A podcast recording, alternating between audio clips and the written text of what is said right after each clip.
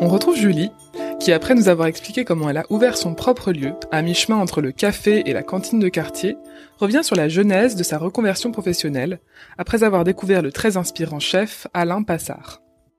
Aujourd'hui, tu es chef de cuisine et chef d'entreprise. Euh, Je crois qu'on et puis on va en parler juste après, mais je crois que ça a été un peu un long parcours avec euh, nombreux rebondissements pour en arriver là.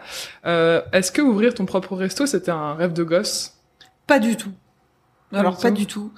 Euh, bah déjà, moi j'étais journaliste avant et en fait, pff, mon, mon parcours scolaire, il a été ultra classique avec des parents qui euh, rêvaient que je fasse euh, des études, Sciences Po, euh, l'ENA, La totale. euh, voilà, je sais. Et, euh, et en fait, j'étais euh, j'étais vachement bonne à l'école jusqu'à jusqu'à ce qu'il faille bosser. Donc euh, quand euh, quand je me suis retrouvée en seconde, ben je me suis j'ai dégringolé complètement et euh, j'ai eu mon bac, mais vraiment aura des pâquerettes. Mais avec des parents qui pensaient qu'il fallait quand même que je fasse des études, donc j'ai fait du droit, et puis après j'ai fait du journalisme, et puis euh, j'ai même essayé de faire du japonais, bon, ça a complètement foiré. Le journalisme, ça m'a beaucoup plu, donc j'ai fait ça pendant 15 ans. J'ai quand même réussi à être diplômée euh, Ok. et à faire ça pendant 15 ans. Et, et j'a- j'adorais ça. Mais euh, Qu'est-ce que tu faisais en journalisme j'étais secrétaire de rédaction, tu vois. C'est ceux qui, ré- qui, qui récupèrent les papiers, et, euh, qui vérifient l'information, qui font la titraille, etc.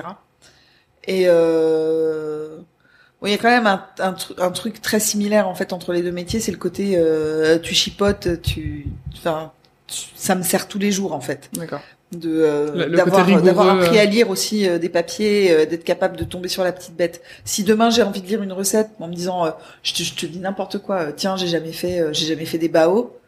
Euh, comment on fait la pâte à bao Si je si je, je cherche trois recettes sur internet, je sais tout de suite laquelle est la bonne. Ah. Et je pense que c'est alors il y a peut-être aussi maintenant l'expérience de la cuisine, etc. Mais il y a, il y a cette expérience de euh, de pointer toutes les erreurs qu'il peut y avoir dans un papier dès que tu comprends pas, d'être capable de poser une question. Enfin, Ok, ouais. Parce que c'est ce que j'allais dire, c'est aussi, je pense, l'expérience qui joue, parce que et puis peut-être même aussi la, la capacité à lire une recette. Mais moi, quand je cherche un truc que j'ai jamais fait, comme tu dis, je, je vais lire quatre recettes différentes Mm. et je sais pas laquelle choisir. À la fin, je suis là, oh merde, il y a pas la même quantité de Ouais, farine. Non.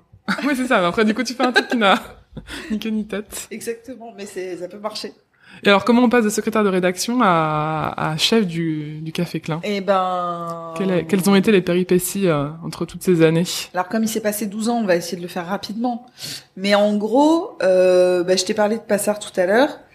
J'étais, euh, j'étais, je faisais un boulot qui m'intéressait pas du tout euh, pour un pour un groupe de presse.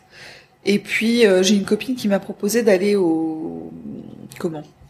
Au festival euh, omnivore qui avait lieu à Deauville à l'époque. Donc on devait être en euh, on devait être en 2007, 2008, je sais plus exactement. Enfin c'était euh, c'était il y a longtemps. Et, euh, et donc je suis partie avec elle euh, voir ça, avec notre carte de presse, euh, on est rentré comme ça, même si c'était pas quelque chose que je connaissais spécialement. Euh, et et j'ai assisté à deux ou trois jours, je sais plus si c'était deux ou trois jours de, de conférences de chefs, et c'était passionnant. J'ai découvert plein de mecs euh, dont j'avais jamais entendu parler avant, notamment euh, bon alors il y avait Alain Passard qui était là, mais ça on y reviendra. Il y avait euh, il y avait Alexandre Gauthier aussi qui faisait euh, qui faisait une démo ce jour-là euh, que j'avais jamais j'avais jamais entendu parler de lui et j'ai trouvé ça génial. Il y avait David Toutain. Euh, enfin, il y avait que des que des mecs avec euh, une vision hyper cohérente de la cuisine et, euh, et de, de comment ils voulaient la faire, quoi, de ce qu'ils avaient à raconter. Et, et, et je me suis rendu compte qu'en fait c'était euh, un métier qui demandait euh, beaucoup d'intelligence et que c'était passionnant en fait d'écouter ces mecs-là parler. euh, voilà. Et j'ai découvert vraiment euh, un univers que qui, qui, qui- à côté duquel j'étais complètement passée. Euh, Ouais. Jusqu'à jusqu'à cette date, la cuisine, c'était juste... euh, Ouais, moi j'aimais bien aller manger au restaurant, mais tu vois, je m'étais pas, je m'étais jamais intéressée à un chef avant ça. Enfin voilà, je, je savais pas qu'il y avait des différences. J'allais manger pour manger euh, dans un resto, quoi, pour Mm. voir des copains. Et euh, et là, ouais, Passard monte sur scène. Bon, il y en a plein hein, qui m'ont qui m'ont bluffé, pas que lui. Mais bon, là, il est monté sur scène avec, euh, je crois qu'il y avait son jardinier. Il est monté avec une cagette de légumes. Il a fait un truc en discutant et tout. Et euh, et puis euh, et puis c'est la première fois que j'entendais quelqu'un dire euh, oui euh, les saisons euh, le, le le- terroir euh, pas mixer les saisons ensemble euh, ça fait ça et et la nature euh, c'est vraiment le plus beau truc nanana. enfin Mm. il a un discours euh, qui est assez rodé, je pense en plus, mais euh, mais mais qui est extrêmement cohérent et, euh, et qui fait sens. Enfin, surtout aujourd'hui, là, plus ça va, plus je me dis, euh, ouais, bah, il a, il a raison et il le sait depuis longtemps. Hmm, oui, parce que 2007, je veux dire, là, on en parle de plus en plus aujourd'hui, Ouais. mais c'est, Ouais. c'est déjà un petit bout de temps, quoi. Exactement. Et toi, c'est vraiment quelque chose qui a résonné en toi à ce moment-là ça a été le coup de foudre. Je l'ai vu, je me suis dit, ok, euh, j'arrête là, je, j'essaye de, j'essaye de rentrer dans une école de cuisine, j'essaye d'aller bosser chez lui. Ah ouais. Jamais de ma vie, ça m'est arrivé de me dire, je veux aller bosser avec ce mec-là. Et avec lui, j'ai eu envie. Et, et ça s'est fait, en fait. J'ai, euh, j'ai pas mal trimé. J'ai réussi à rentrer à Ferrandi. Donc j'ai fait mon, mon CAP pour adultes à Ferrandi. Ça dure même pas un an, donc voilà. C'est pas très long, c'est jouable. Quand t'as ton bac, c'est facile, quoi. Quand tu l'as déjà.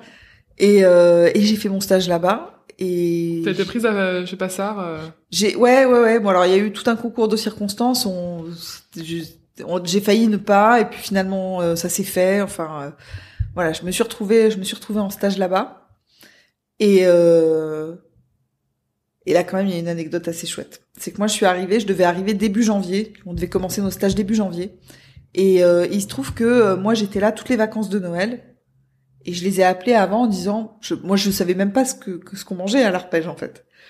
Et je les ai appelés avant en me disant bon bah euh, si ça se trouve entre Noël et le premier de l'an, il doit y avoir vachement de monde. euh, ils font des menus spéciaux. Peut-être qu'ils ont besoin de petites mains pour éplucher ou que sais-je ou quoi. Bon, en fait, ils font le même menu, enfin pas le même menu toute l'année, mais je dirais ils changent pas leur fonctionnement parce que c'est Noël ou parce que c'est le premier de l'an. C'est le même fonctionnement tout le temps. hmm. Et euh, mais ils m'ont dit bah ouais si vous voulez venir avant, venez avant. Et donc je suis venue avant. Et je me suis retrouvée à faire euh, des allers-retours. Le restaurant était beaucoup moins moderne qu'il ne l'est aujourd'hui. Donc je descendais dans la chambre froide qui était dans la cave.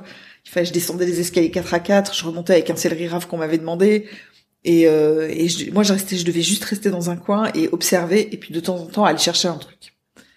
Et euh, il y a un des types, euh, un des types qui devait s'occuper de moi, qui, qui a été mon maître de stage euh, qui s'appelle Marc Charbonnier d'ailleurs c'est le gars euh, alors je je suis jamais allée manger chez lui d'ailleurs c'est une honte et il, préparait un céleri risotto à la truffe c'est un des trucs euh, c'est un des plats signatures euh, de l'arpège et il lui en restait un peu je pense qu'il en avait fait un petit peu plus et il m'a fait un petit bol et il me l'a tendu et il me l'a fait goûter j'ai eu une espèce d'émotion j'avais j'avais j'ai les larmes qui qui sont montées genre oh, oh, qu'est-ce que c'est bon et ça a été euh, première expérience euh, gastronomique euh, chez Passard et c'était c'était hy- hyper fou comme sensation physique quoi.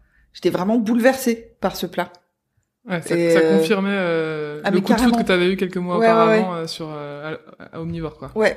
Et pourtant euh, bon voilà, tu vois c'est euh, il y avait deux bouchées hein, mais c'était c'était les meilleurs bouchées que j'ai mangées de ma vie. Alors je pense qu'il y avait plein de choses, le fait d'arriver dans un milieu totalement inconnu, totalement nouveau. Euh, moi j'avais déjà 38 ans, c'est que des jeunes. Euh, c'est- c'est- j'étais pas à ma place en fait et, et il m'a mise à ma place tout de suite en me donnant ça enfin il y avait un truc de genre allez bienvenue t'es là bienvenue et c'était super L'histoire ne s'arrête pas là. Pour découvrir la suite de cette mini-série, et si ce n'est pas déjà fait, pensez à vous abonner au podcast. Et si vous voulez savoir comment passer d'un CAP cuisine à cuistot confirmé d'un restaurant étoilé, rendez-vous au troisième épisode.